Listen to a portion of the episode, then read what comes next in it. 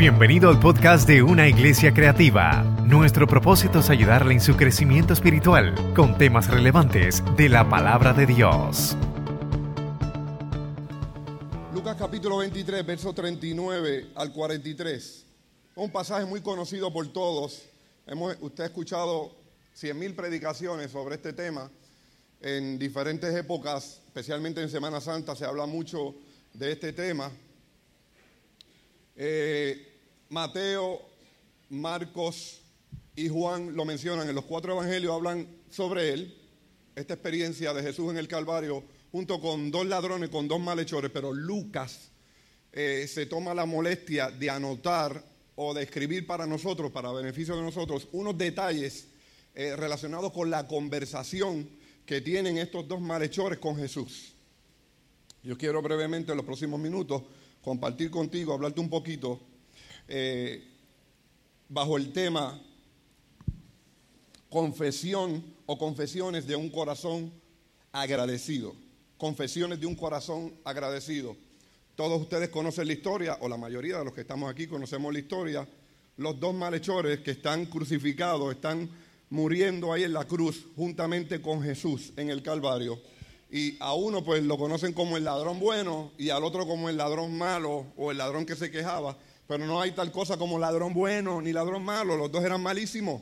Eran ladrones, eran unos bandidos. Ahora, en el último momento de sus vidas, en las últimas horas, a momentos y horas de partir a la eternidad, hubo uno de ellos que mostró y tuvo una confesión para Jesús de agradecimiento. En otras palabras, aunque los dos eran ladrones malos, aunque eran bandidos, aunque estaban recibiendo su castigo merecido por la vida que habían vivido, uno de ellos en el último instante aprovechó que estaba cerca de Jesús, no para convertirse en un ladrón bueno, sino para que en su corazón y obviamente expresarlo a través de sus labios, de su boca, traer a Jesús o llevar a Jesús una confesión de reconocimiento y de agradecimiento sobre no solamente quién era aquel que estaba siendo crucificado en aquel momento en la cruz del Calvario, sino lo que aquel podía hacer por él aún en aquel último minuto de su vida. Y el verso 39 dice, y uno de los malhechores, ve que eran los dos malhechores, que estaban colgados, le injuriaba diciendo, esa palabra injuriar, busqué algunos de los significados, eh, y esa palabra injuriar significa culpar, significa acusar, significa señalar, significa eh, eh, hostigar, molestar y hasta burlarse. Yo tengo que decirle en esta mañana que aún en la semana de acción de gracias, aún en la semana de agradecimiento a Dios, Puerto Rico todavía no ha podido pasar la página de la queja, de la injuria de echar las culpas y de acusar a aquel y al otro por lo que estamos viviendo. Y todavía estamos quejándonos, todavía estamos injuriando. Y aún en la semana de acción de gracia hay mucha gente a través de los medios de comunicación, hay mucha gente en la radio, hay mucha gente en la televisión, en los noticieros, estos llamados programas de análisis político que no han hecho otra cosa que seguir acusando, seguir injuriando y seguir buscando culpables de la crisis y la tragedia que estamos atravesando. Yo quiero decirle en esta mañana una vez más, yo sé que usted lo ha escuchado a través de todos los sermones que han predicado los pastores y los ministros de Irma para acá. Mire, la única culpable de lo que tú estás pasando se llama Irma y ya se fue. María y Irma, y Irma también, porque Irma no tiene sin luz. Las únicas dos culpables de tu tragedia y tu crisis se llaman Irma y María, ya se fueron. Ya no escuchan tu llanto, ya no escuchan tu clamor.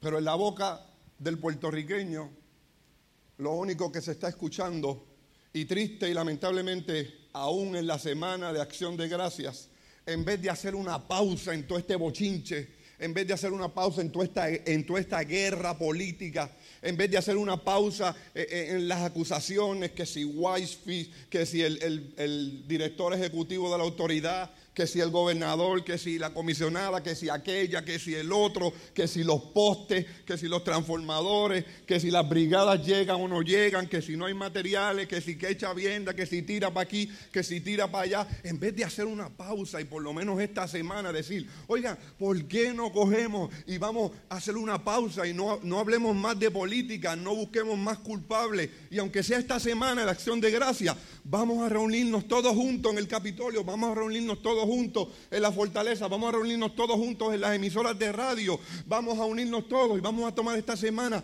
para darle gracias a Dios porque estamos vivos, porque Él está con nosotros, porque la ayuda, aunque lenta o no lenta, está llegando a Puerto Rico. Pero no, no, no, no, no. no.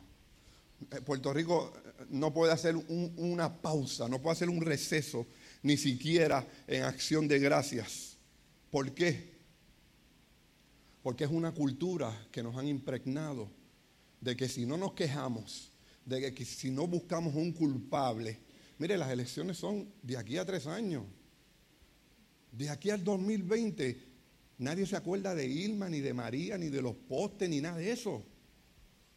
Pero no, no, no, no, no podemos soltarlo. Tenemos que desde ahora seguir injuriando, desde ahora seguir acusando, desde ahora seguir buscando culpables.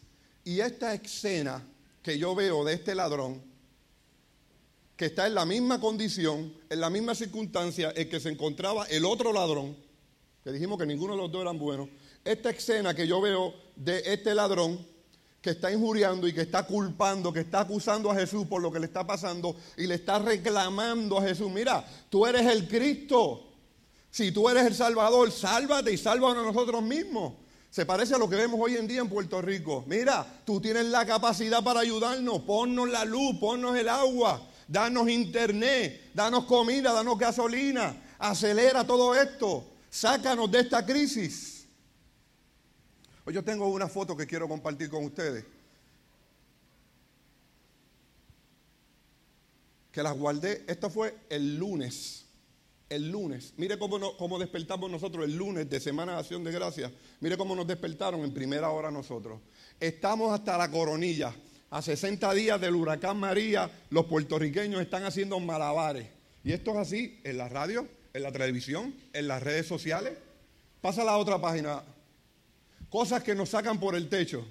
En la Semana de Acción de Gracias, en vez de estar promoviendo, vamos, vamos a dar gracias a Dios, vamos a, tener una actitud positiva. Mire cómo nos levantaron el lunes a nosotros. Apaguen la planta, los mosquitos nos están comiendo, las escuelas están cerradas, tengo que lavar la mano, qué mal se come. La próxima.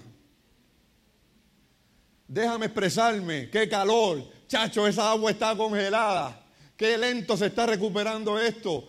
¿Dónde está el hielo? Hello, hello, ¿me escuchas? Llegó la luz y se fue. Estamos pelados porque la gasolina y el generador nos tiene pelados. ¿Hay algo ahí que usted no sepa o no haya escuchado antes? ¿Hay algo ahí que usted no haya vivido, que no hayamos vivido todos los boricuas? Ya nosotros sabemos las condiciones en que estamos viviendo, pero de nada vale mantener una actitud de queja, mantener una actitud de injuria, mantener una actitud de, de reclamo hacia aquellas personas que están trabajando, que están luchando y que están haciendo todo lo posible porque este país se levante. Y yo quiero hacer una pausa en esta mañana. Quiero pedirle a los empleados de energía eléctrica que están aquí que se pongan de pie. Los empleados de energía eléctrica que están aquí, por favor, pónganse de pie. Y yo quiero que los policías que están aquí pónganse de pie también. Sheila, por favor, ponte de pie. No sé si Abreu está por ahí o hay algún otro policía. Los maestros que están aquí, por favor, pónganse de pie, los maestros. Muy bien, quédense de pie, por favor, quédense de pie un momentito. Empleados municipales o empleados del gobierno que, que hayan estado trabajando en esta emergencia o que estén trabajando todavía, por favor, pónganse de pie, municipales o estatales. Qué bien, pónganse de pie. Muy bien, muy bien, quédense ahí de pie, quédense ahí de pie. Usted ve esta gente que está aquí, hermano. Aquí hay representación de todos los, departamentos del gobierno. Aquí hay policías, aquí hay maestras, aquí hay empleados de la Autoridad de Energía Eléctrica, aquí hay empleados municipales, aquí hay oficiales de corrección. Hermanos, lo menos que necesitan estas personas es que se le injurie. Lo menos que necesitan estas personas es que se le eche la culpa. Cuando usted vea a un policía, cuando usted vea a una de estas personas, mire, invítelo a almorzar, como yo hice el otro día en una panadería, había un, policía haciendo una fila y yo le dije, vente, estoy aquí más al frente que ti, vente, quiero colarte delante de todo el mundo. Le dije, quiero colarte y te voy a pagar el desayuno. La gente empezó a aplaudir.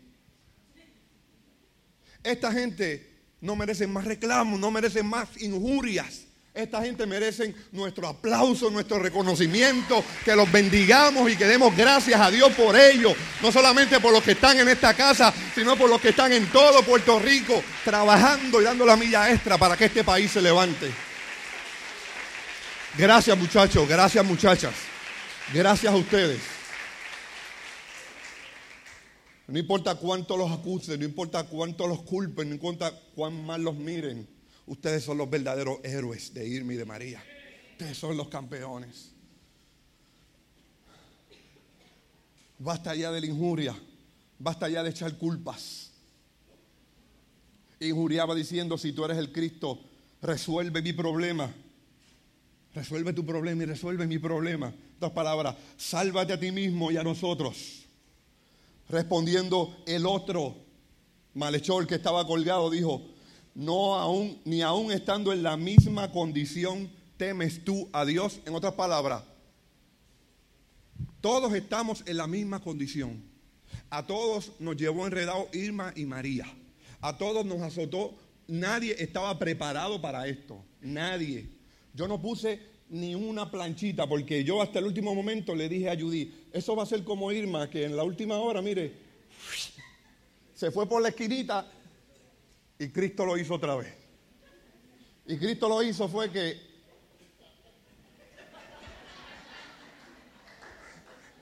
pasé todo el huracán en el pasillo con todas las puertas cerradas, porque todas mis ventanas son de cristales y esperando en cualquier momento cuál era la primera ventana que iba a explotar. Gracias a Dios, o por dónde iba a entrar la primera teja que estaban volando. Gracias a Dios no explotó nada, pero mi experiencia, eh, eh, leía la experiencia de, Gaby ayer en el huracán María. La experiencia mía del huracán María eh, de ese día fue del pasillo al baño, del baño al pasillo, del pasillo al baño, del baño al pasillo, del pasillo al baño, del baño al pasillo, del pasillo al baño.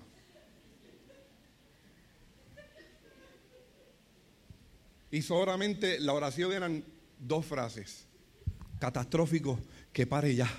Catastrófico, que pare ya. Catastrófico, que pare ya.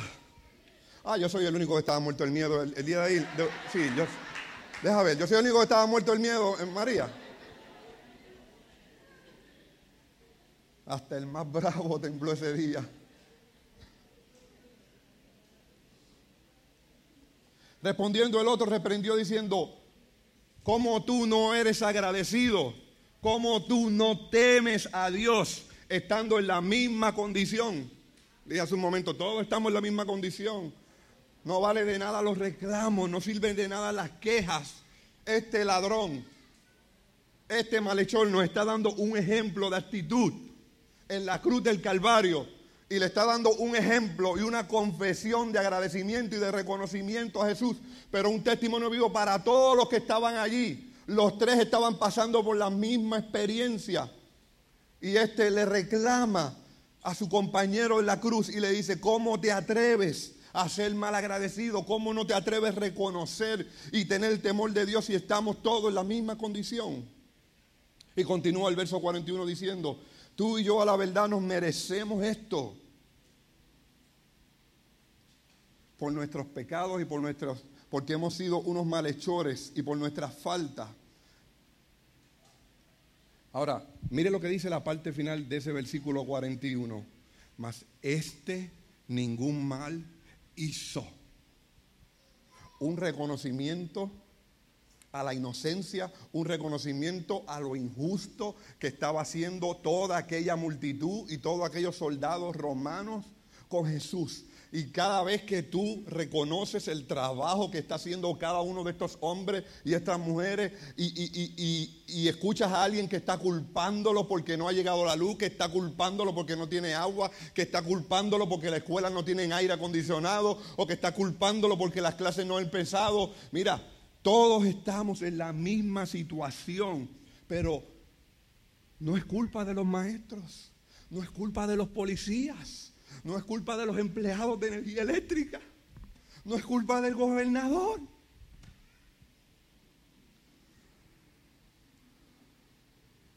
Y hago la aclaración, yo no voté por Ricardo Rosselló, ni le estoy haciendo campaña aquí, ¿sabe? Pero yo tengo que orar por él. Y yo tengo que dar gracias a Dios por él. Y yo tengo que dar gracias a Dios por toda esa gente que están trabajando. Y yo tengo que bendecirlo. Y ya no estoy escuchando radio, no estoy escuchando los analistas esto, y no estoy escuchando nada. Veo la prensa escrita o veo unos minutitos por internet, lo más interesante, y tan pronto empiezan con la jeringa. No hay luz en Manuela Pérez, no hay luz en Guainabo, no hay luz en Utuado, no hay luz en Camuy, no hay luz en Casa de Petra, no hay luz debajo de aquella. Hermano, ya estamos Eso no es lo que necesitamos escuchar nosotros. Hace falta más confesiones de corazones agradecidos. Hace falta más confesiones positivas. Están pasando cosas buenas y positivas en este país.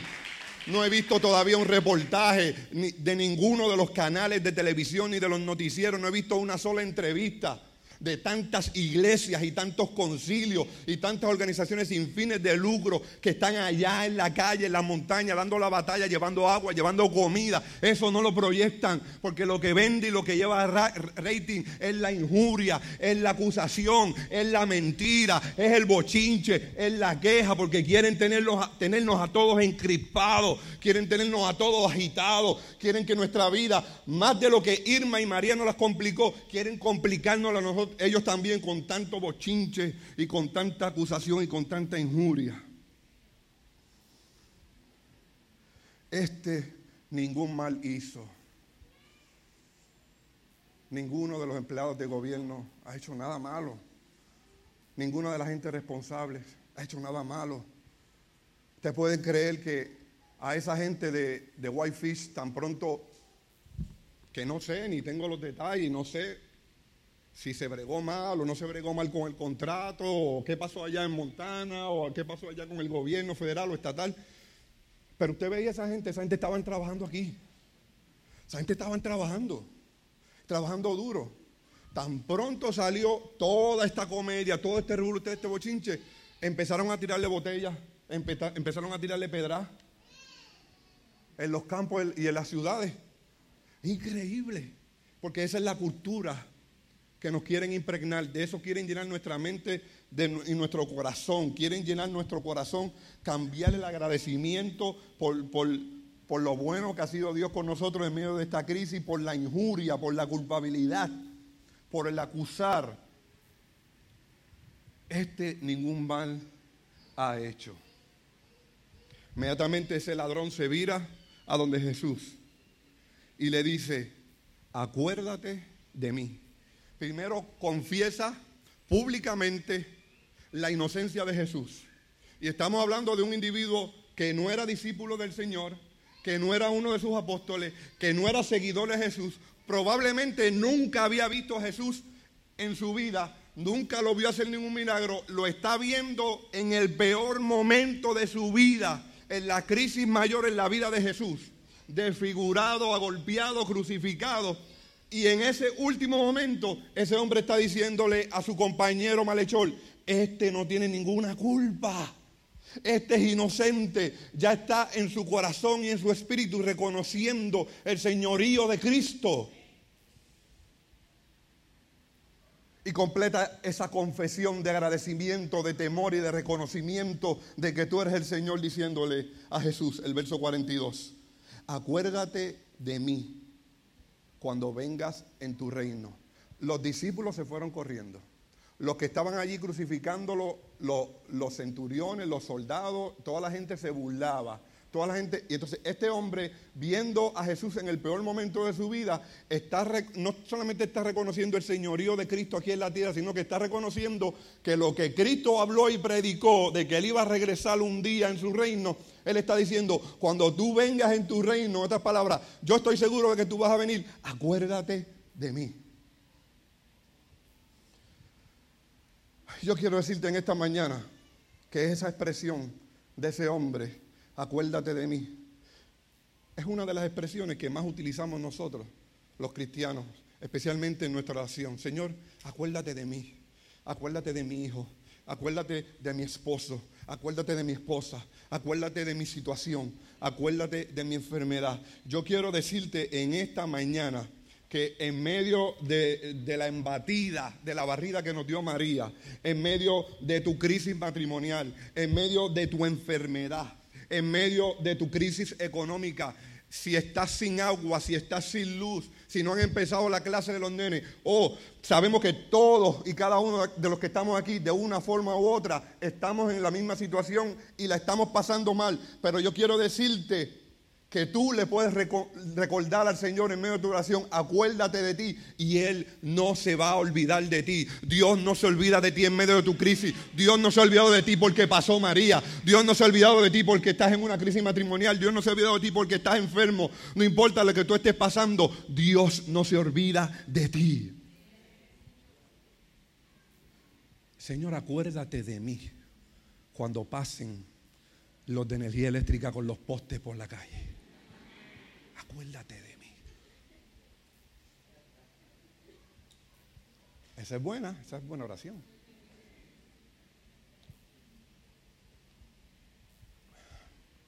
Dios no se olvida de ti. Finalmente, el verso 43. Yeneidi, no te vayas. Tres minutos.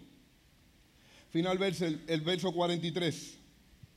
Entonces Jesús le dijo, de cierto de cierto te digo que hoy estarás conmigo en el paraíso. Y yo busqué la definición de la palabra paraíso. Y la palabra paraíso en el original hebreo, porque el paraíso viene desde, desde Adán, ¿se acuerdan? Y desde Abraham y de toda esa gente que antes de Jesús ascender al cielo, el lugar de descanso se llamaba el paraíso. En el original hebreo se llama paradaíso, paradaíso que significa lugar de felicidad. Lugar de felicidad. Entonces, Jesús le está diciendo a este hombre, mira, yo no te voy a bajar de la cruz ahora mismo, ni me voy a bajar yo. ¿eh? Pero le está diciendo, ni lo voy a bajar ustedes, ni me voy a bajar yo, pero yo te puedo prometer algo, que hoy, hoy, aunque estás sufriendo ahora, aunque esto te duele, aunque te duele las manos, te duele la espalda por la posición, le está diciendo Jesús, estoy parafraseando, ¿verdad? No te voy a bajar de ahí hoy, pero hoy tú vas a estar conmigo en el paraíso, en el paraíso que significa lugar de felicidad.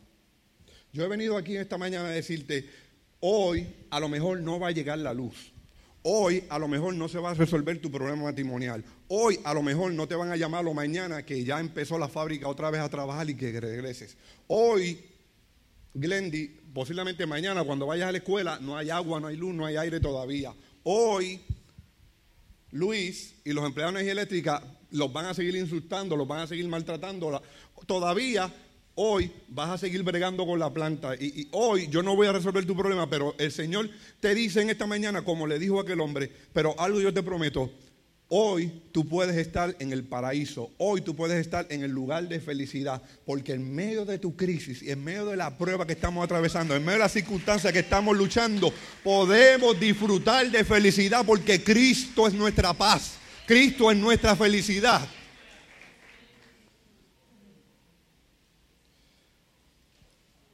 Prende el carro, Jenny. De cierto, de cierto te digo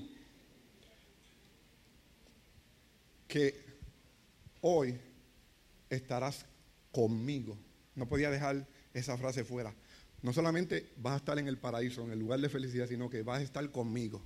En medio de la crisis de María, en medio de tu crisis matrimonial, en medio de tu crisis financiera, en medio de la escasez de trabajo, en medio de todo lo que estamos pasando en las últimas semanas, los últimos meses, todas las necesidades, no solamente el Señor dice, tú puedes estar en un paraíso en medio de esta crisis, tú puedes disfrutar de lo que es el paraíso, el lugar de felicidad, sino que Él dice, y yo voy a estar contigo. O sea, tú no vas solo para el paraíso. Yo voy a estar ahí para consolarte. Yo voy a estar ahí para darte fuerza. Yo voy a estar ahí para bendecirte. Yo voy a estar ahí para honrarte, para que tú sepas quién es tu Dios. Yo me imagino Yo me imagino aquel hombre. Cuando Jesús dijo esas palabras, yo un bandido, yo un malhechor, que toda la vida yo lo que he hecho es robar, matar, destruir. Yo, yo soy el, el, más inmerecedor de que Él me diga, de que Él se acuerde de mí, de que Él conteste mi oración. Y, y, yo me imagino que cuando Jesús le dice a aquel hombre, cuando aquel hombre dice a Jesús, acuérdate de mí, Jesús le dice, de cierto te digo que hoy estarás conmigo en el paraíso. Mire, yo estoy seguro que a aquel hombre se le olvidó el dolor de las manos, se le olvidó el dolor de los pies. Y yo me imagino a aquel hombre extendiendo sus brazos ahí con, una felicidad, con un rostro de felicidad. Ya no me duelen los clavos, ya no me duele la cruz, ya no me duele la espalda, ya no me duelen los azotes, él me dijo que yo voy a estar en el paraíso y Él va a estar conmigo. Él me dijo que yo voy para el paraíso y Él va a estar conmigo. Oh, y Él te dice en esta mañana, Él quiere que tú estés en su paraíso. Él es tu paraíso y Él está contigo y Él quiere que tú seas feliz. Oh, ponte de pie en esta mañana conmigo y, extiende tus manos, extiende tus manos y dile, Señor, Señor, ya no me duele, ya no me voy a quejar más ya no voy a protestar más, ya no voy a injuriar más, ya no voy a culpar a nadie, porque eh, entro en el paraíso, entro en el lugar de felicidad, entro en el gozo tuyo, Señor, y mi espíritu lo recibe y mi corazón lo recibe, y yo vengo con una confesión de agradecimiento en esta mañana a decirte, gracias Señor por María, gracias por las circunstancias que estoy pasando, gracias porque tú me llevas en esta mañana al paraíso, tú no me sacas de mi crisis, tú no me sacas de mi necesidad, tú no me sacas de mi pero tú estás conmigo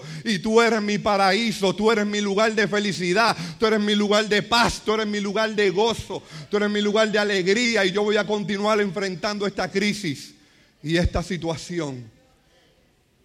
Porque no solamente tú me has prometido llevarme al paraíso, sino porque tú has prometido que estarás conmigo. De cierto, de cierto te digo que hoy mismo estarás conmigo en el paraíso. Y yo declaro en el nombre de Jesús que en medio de las crisis, en medio de las pruebas, en medio de esta situación adversa que todos hemos estado atravesando, en una escala mayor o menor, nos convertimos en agentes de la palabra tuya, nos convertimos en agentes de fe, nos convertimos en agentes de hablar positivo, de bendecir y de no injuriar, de dar gracias por todo lo que tú nos das aunque a veces queramos tomar el primer avión y salir corriendo para Estados Unidos, aunque a veces querramos vender todo, aunque a veces las fuerzas nos fallen, en esta mañana, Señor, te confesamos una vez más como nuestro Señor y como nuestro Salvador y declaramos que tú estás con nosotros hoy aquí en el paraíso.